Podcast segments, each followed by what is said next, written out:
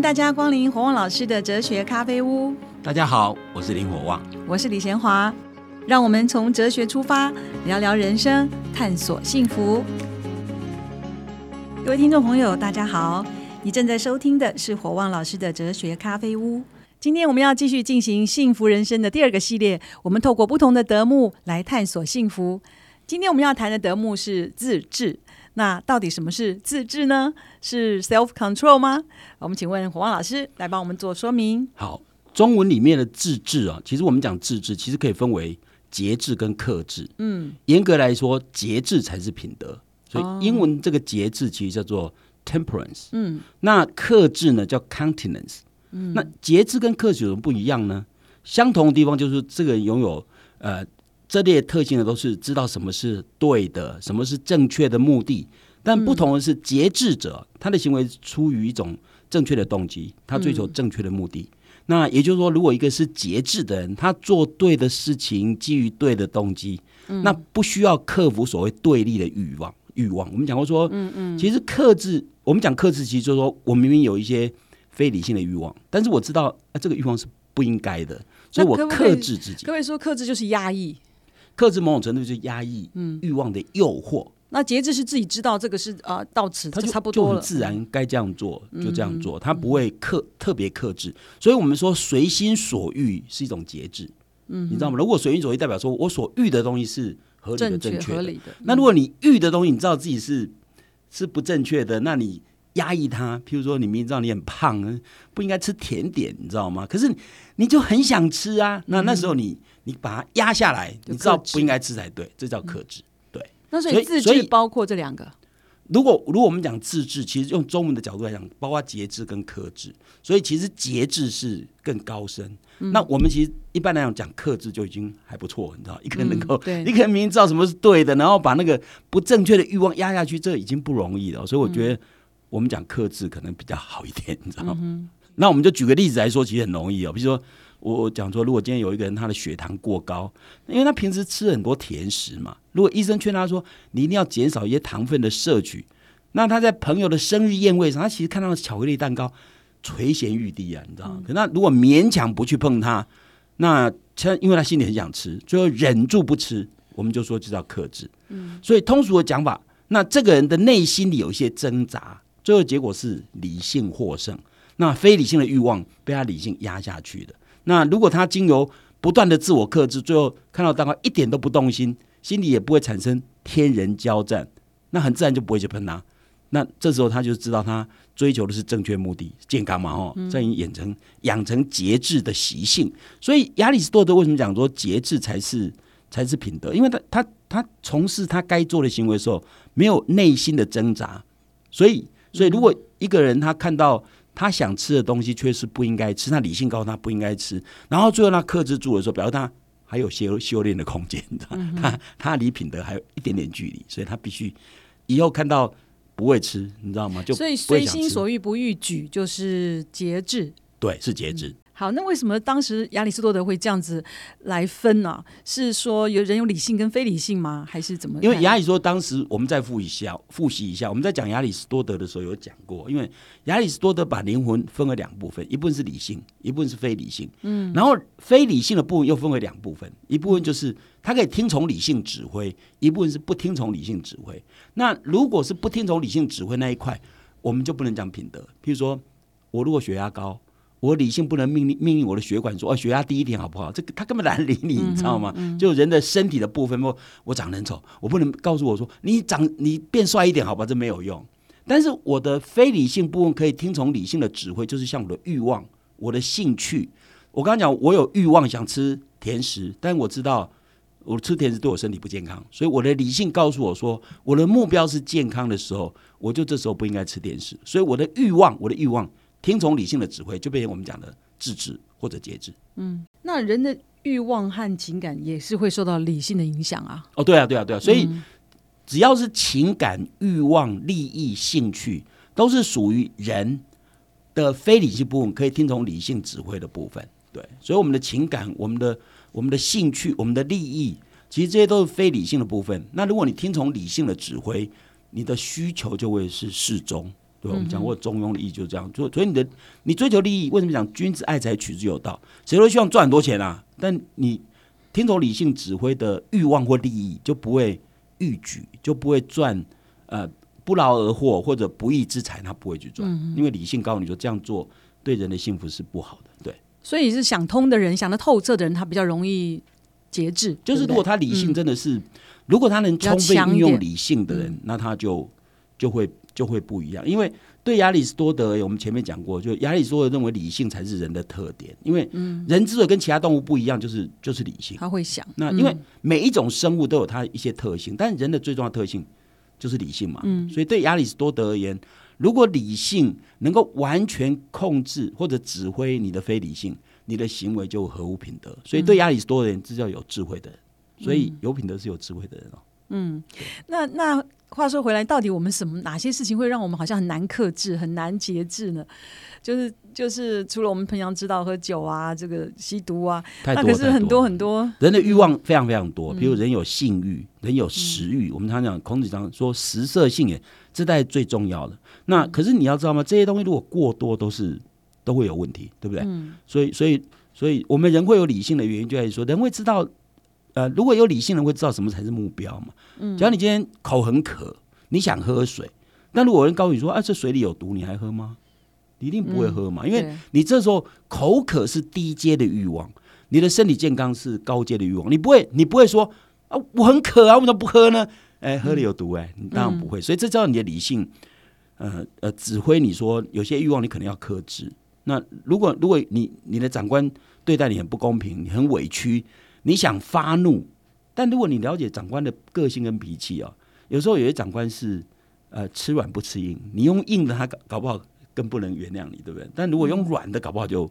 不一样，所以你有时候了解，哎，如果我今天要把事情处理好，我应该面对不同的情境，我还有不同的判断，这是理性在做思考，你知道吗？所以，所以所谓自治，其实就是运用理性克制非理性欲望或者情感。所以我们有太多欲望，比如说，比如说，假设今天你明明是你明明是过胖，你还拼命吃，那当然是对你的身体不健康嘛。或者你明明衣柜里有一大堆衣服，你还拼命 shopping，一定要买名牌，就是不知节制嘛。像这种就是。就是有时候我们常常讲说够了就好，够了就好，但是有些人就是不知节制，所以有些人只要认为说啊，只要钱够多，那我钱够多还要克制欲望干嘛？但是，一旦欲望没有节制啊，你你再多的钱也会用光，其实你的钱用不完。那如果你最终的目的是幸福，全钱用不完拼命乱用，也不幸也不见得是幸福吗？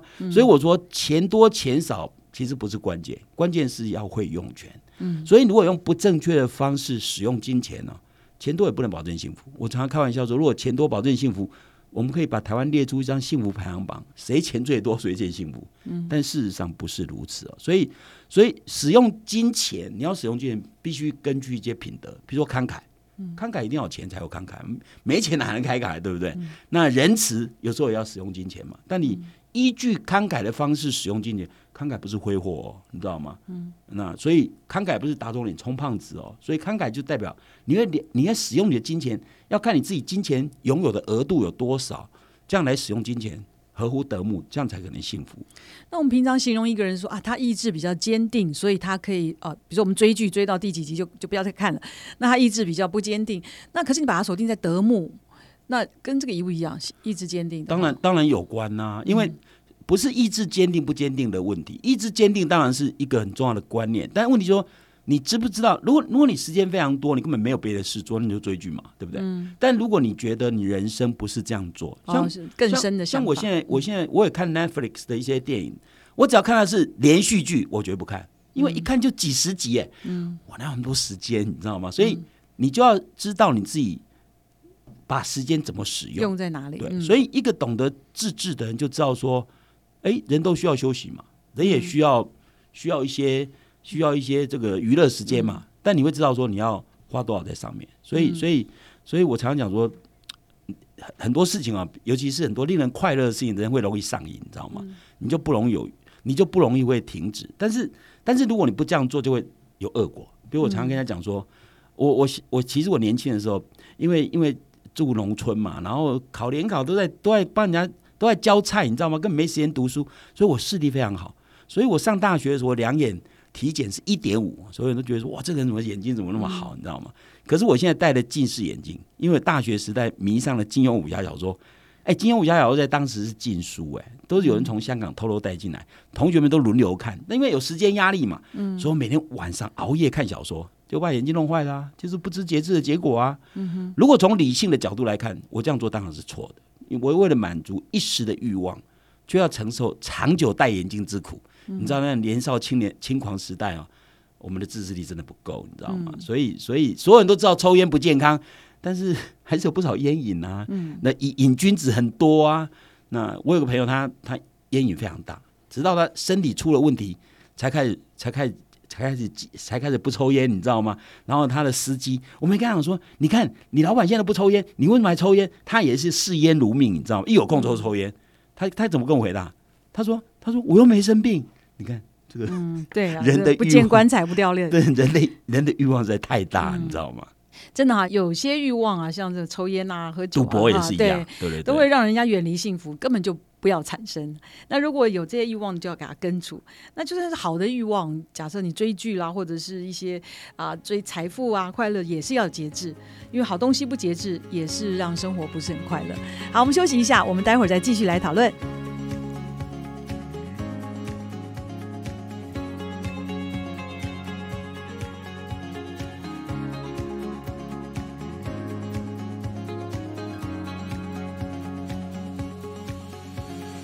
欢迎大家再次回到火旺老师的哲学咖啡屋。我们今天谈的是自制啊，这个品德呢，刚才讲到有分节制跟克制。那我们也想问问看，最近有一些啊，好像 Me Too 的大爆发哈，很多是性骚扰或是性侵害，这也算是一个欲望的没有办法节制吗？哦，这不止没办法节制，这已经完全荒谬，你知道吗？因为风流是两厢情愿，那那。性骚是没有经过对方的同意，不尊重人，对，这完全对人没有尊重，所以这已经不是叫做不知克制而已，这这根本谈不上克制，他根本就是随着他自己的欲望去发展，他根本理性完全没有产生任何作用，你知道吗？所以这样的人其实就是接近动物。如果用康德的讲法，他就是兽性大发嘛。所以说，我们男生会喜欢女生，这天经地义。但你要知道，你一定要得到女性的同意，你才可以对她做。任何的身体接触，这是我觉得这是做一个人最基本的东西。这已经，所以最近的性骚扰，我真的看的真的还蛮难过，因为我觉得，我觉得这些男生怎么搞的？尤其尤其像黄子佼或者一些政治人物，你看那个民进党的那个那个一个小小的党工，他就可以利用他的职权让他的女员工就范，像这些东西都是利用权势，然后做出违反对方。基本价值或基本尊严的东西，我觉得这已经是。可是你看事后，他们都觉得很丢脸啦，觉得很是很难过，他知道是不应该啊。哦，所以我讲的就是说，这种不应该是因为他知道的不够彻底，他可能觉得说我有权利嘛，我有权威。譬如说黄子佼他是很有名的演艺人员嘛，那就那他就很有权威，他觉得对方可能不敢张张声。其实最近这些事情爆出来很多都是很久以前的事，为什么？因为很多人不敢讲话，有些女生。我真的觉得女生在社会上仍然是一个弱势，所以女生其实不太敢大声张扬，因为她怕大声张扬。比如说民进党早期为什么一下爆出十几个，就是顾全大局嘛，你知道吗？但是但是事实上，怎么可以用这种方式叫人家顾全大局呢？你知道，你的政治存在，如果不是要让每一个人都活得比较有尊严，那政治干嘛？你知道吗？所以跟政治只为了个人权利吗？所以我会觉得说，其实最近这些事件很明显显示。呃，色食色性也，为什么孔孔老子、孔夫子会非常重视这两个？就是这两个真的是人性嘛，很很重要的人性。可是你在获得你想要的东西之后，你稍微有点理性都会知道说你要尊重对方嘛，对不对？那所以说有时候你可能会克制不住，但是你一定是当场做，当场就会说对不起，对不起。如果对方马马上拒绝的话，应该是这样才对。那时候大概不会给女女生有。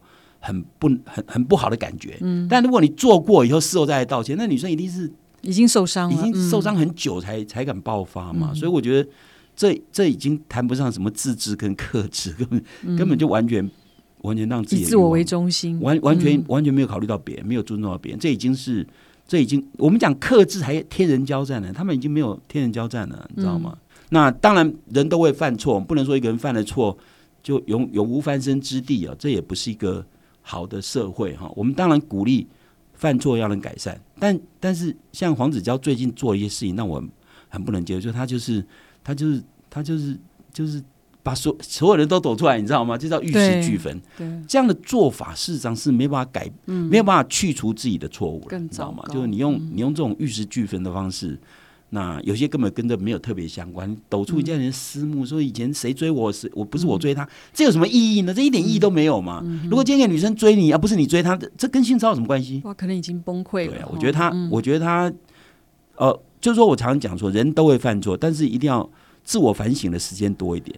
但我对性骚这件事我还是不能接受，原因在于说他完全没有尊重人，嗯，不管在哪一块算都不对。嗯对，那我们再回头说，有也有听众朋友觉得这个手机上瘾几乎是不可逆的了，几乎每一个人都人手一机，永远都是低着头，在捷运在哪里都是。这个这个上瘾没有办法节制啊像。这些上瘾的事情哦，一定要一定要有一个非常重要的概念，就是说你要让孩子知道说，我为什么不应该手机上瘾？你应该知道说人生在追求些什么。如果一个人比较清楚自己人生在追求什么样的目标，他就比较能够自我克制。我我刚刚讲说，虽然我虽然我年纪很大了，那我我我也我很喜欢追剧，但是我不追剧。为什么不追剧？因为我怕浪费太多时间嘛，所以我通常都看单一的电影。那我年纪够大，为什么还这样做？因为我觉得还有别的更有意义的事情要做。所以一个人如果 知道哪些事情是他非常有意义的，那他就比较会留比较多的时间在那些事情上面。所以如果你是生命就不知道目标在哪里啊，每天时间多得很啊，那你就很容易上瘾嘛，对不对？嗯所以像我不会，我看电影不会上瘾的原因，我不我我不我不看剧的原因是我怕那一花就花几十个小时哎、我我不要浪费那个时间，因为还有很多时间，我还有很多事情比它更有价值。所以一个人如果知道自己的生命目的是什么，想要使自己成为一个什么样的人，如果这件事情很清楚的时候，他就比较容易自我克制他某些欲望。嗯，你知道吗？假如他完全没有这样的正这这样的目标，人生也不知道活着干什么，那当然当然就是能上瘾就上瘾了，你知道吗？嗯，所以有目标比较容易呃节制，或者是他不会上瘾。可就是是如果你有正确目标，你有正、嗯或者你认为一个有价值的目标，那你就比较容易。可是有的人觉得是生活苦闷啊，如果现在可以得到暂时的快乐，也是一种 balance，就是、哦那样那样子的话，就是代表你是在打发时间嘛，嗯，你需要让时间这样过去嘛，那表示你生命真的没有什么特别目标嘛。那我常常讲就就吃饱饭等死嘛。我我记得我以前常常跟学员讲说，以前我沉迷于一种电脑游戏叫新接龙，现在大概很少玩这个。我以前玩那个新接龙多厉害，我根本不会输，你知道吗？嗯很有成就感。我后来发现说，我这样玩一玩就玩那么久，我怎么办？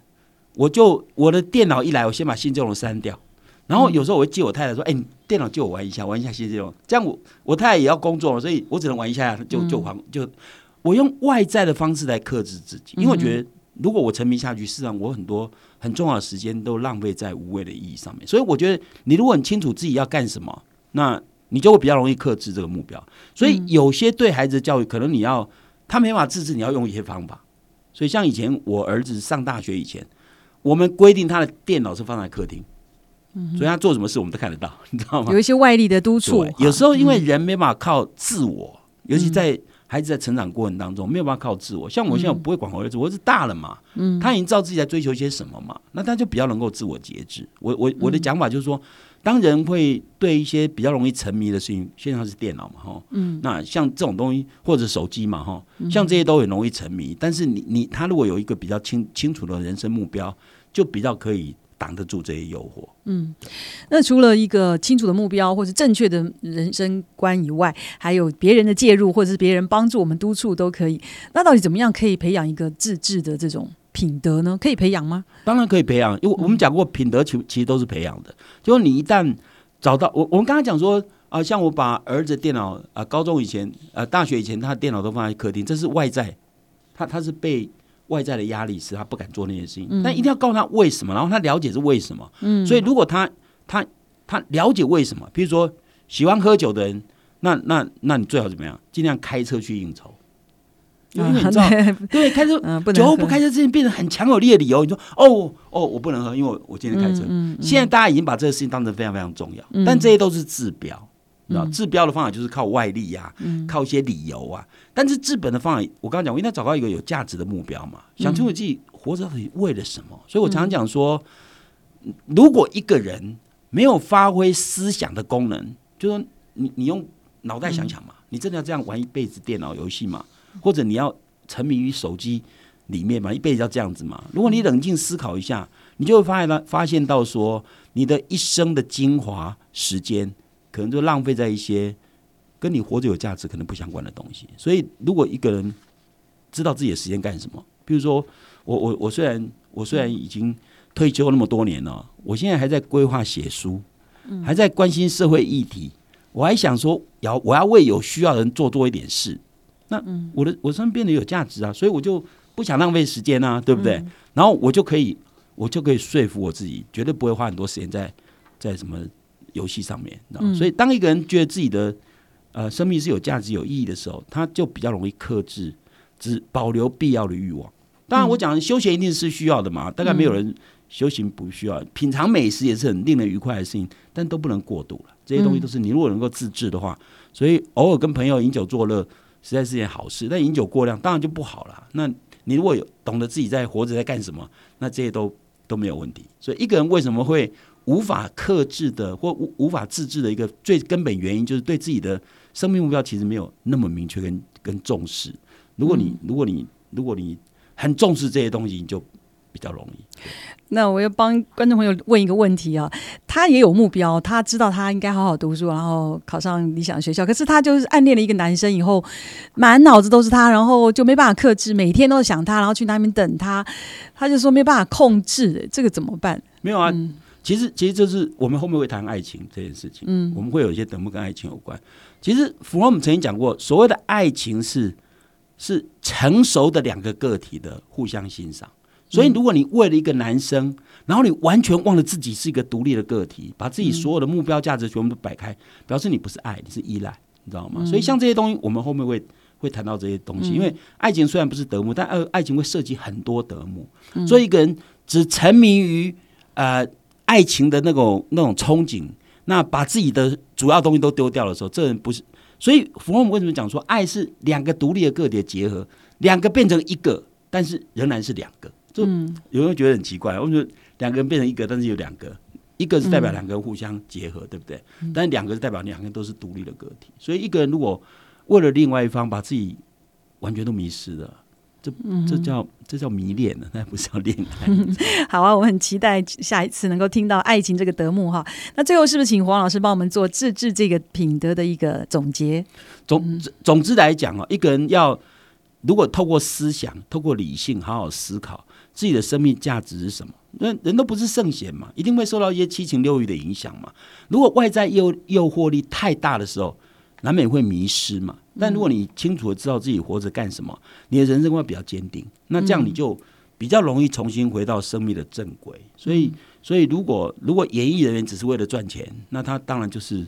能够赚钱就赚钱，他做什么事可能都只要赚钱就好。但如果他知道说他的目的不是只有赚钱而希望让别人能够尊敬他。我作为演艺人员，嗯，像张小燕小姐，我就蛮尊敬她，就是她她做任何事情都很正派啊。那这种人我们会觉得值得尊敬的。所以我相信，其实没有人不希望被人家尊敬。嗯，那演艺人员如果只是让人家羡慕，然后利用他的权威去干一些坏事，这一旦东窗事发，就整个人设就垮了，你知道吗？所以我觉得。我觉得基本上说，一个人能够自我节制，一定是自己的生命情调、生命目标、价值其实很清楚，比较容易偶尔迷失，但是很快就会回来。好，谢谢黄老师哈。这一集我们对于自制有一个新的想法，就是提醒大家，如果你的人生目标越坚定，克制欲望的能力就越强。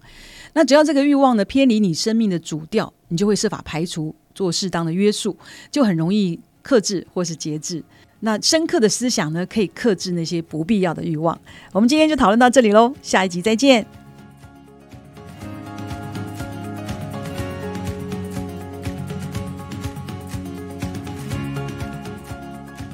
博望老师哲学咖啡屋这个节目是由新生代基金会赞助，你可以到脸书留言提问，也可以到官网查询节目更多的内容。我们节目每个礼拜四都会更新，欢迎准时收听。今天节目就进行到这儿，我们下一集再会，拜拜。